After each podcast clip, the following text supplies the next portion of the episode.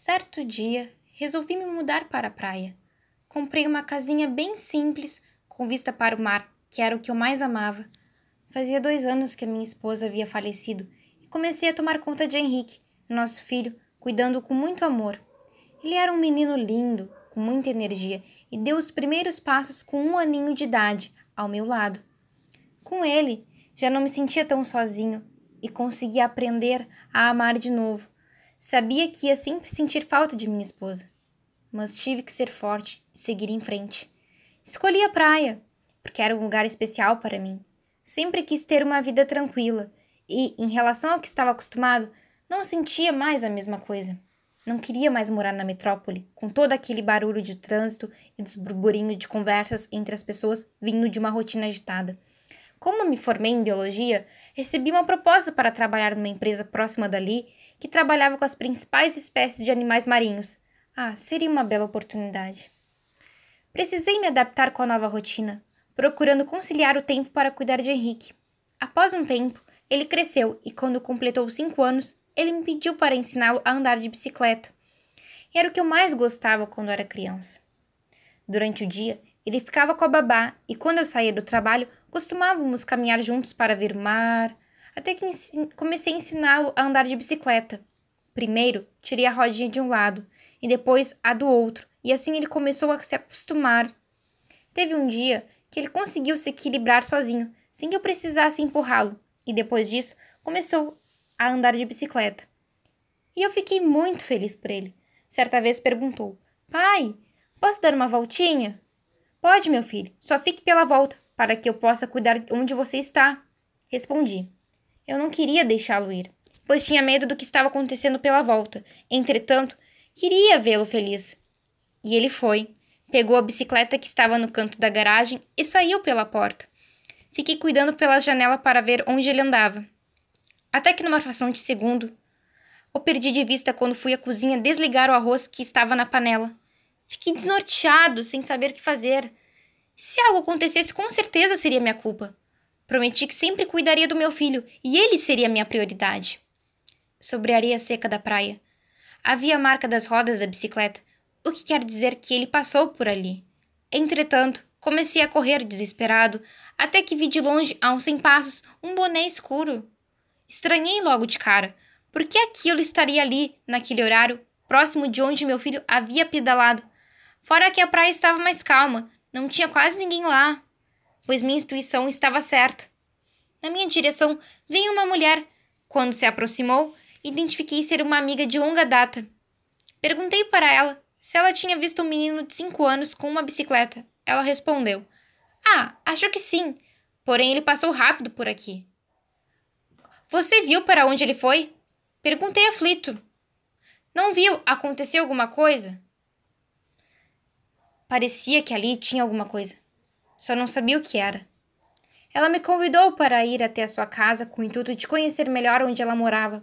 Abriu a porta e depois me ofereceu um copo d'água.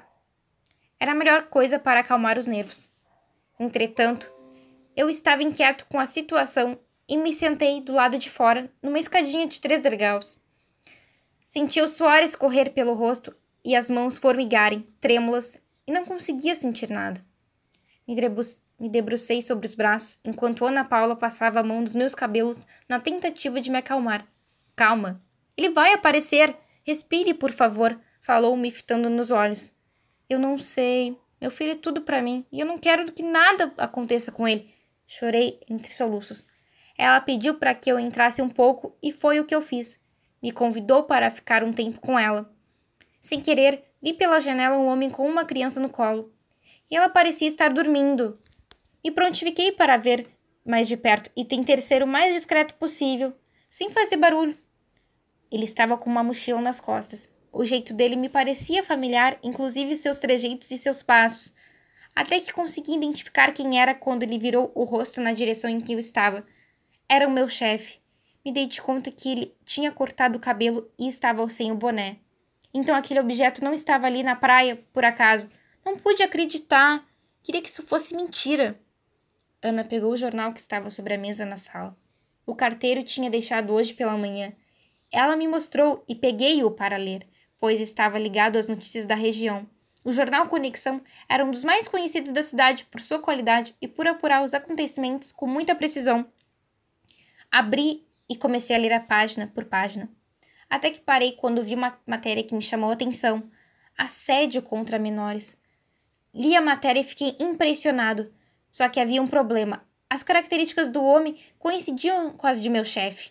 Infelizmente, as crianças são seres inocentes que sofrem com este tipo de violência e muitos jornais não reportam como este fez. Pensei enquanto uma lágrima escorria sobre o jornal, molhando a foto que havia sido feita para a matéria. No dia 3 de março, tivemos uma vítima de assédio na região de Florianópolis. O crime aconteceu no Bar do Boni, localizado na Avenida Cássio Garibaldi, próximo à Lagoa da Conceição. Parei por um tempo e pensei: era ele, não tinha como ser outro.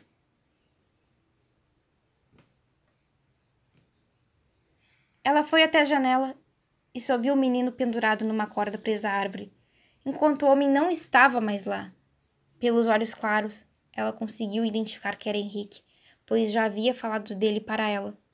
Estava com marcas pelo corpo. E o pilantra foi embora. Ana ficou traumatizada e foi até mim. Boca aberta, ela só me abraçou e eu fiquei sem entendê-la até que ela me falou. Vi o menino preso numa corda. Falou com a voz fraca. Fui até a janela para me certificar de que não era ele. Não queria acreditar, porém, após ver aquela cena, vi que sim. Inclinei a cabeça sobre os joelhos, chorando. Saí pela porta com raiva e fui até lá. Sabia que não podia tocá-lo, pois poderiam encontrar minhas digitais e eu não queria levar a culpa. Entretanto, em seguida, um barulho de carro vinha na direção em que eu estava, lá fora. Era a polícia para reportar mais um caso. Abri os olhos, erguendo o corpo. Me sentia fraco, ao mesmo tempo que minha visão ficou turva e tudo começou a escurecer ao meu redor. Com o corpo sobre a terra, caí no chão desconcertado. Mais uma vez, uma vida embora, como, uma, como nasce uma semente. E isso doía muito, não ver mais aqueles olhos verdes.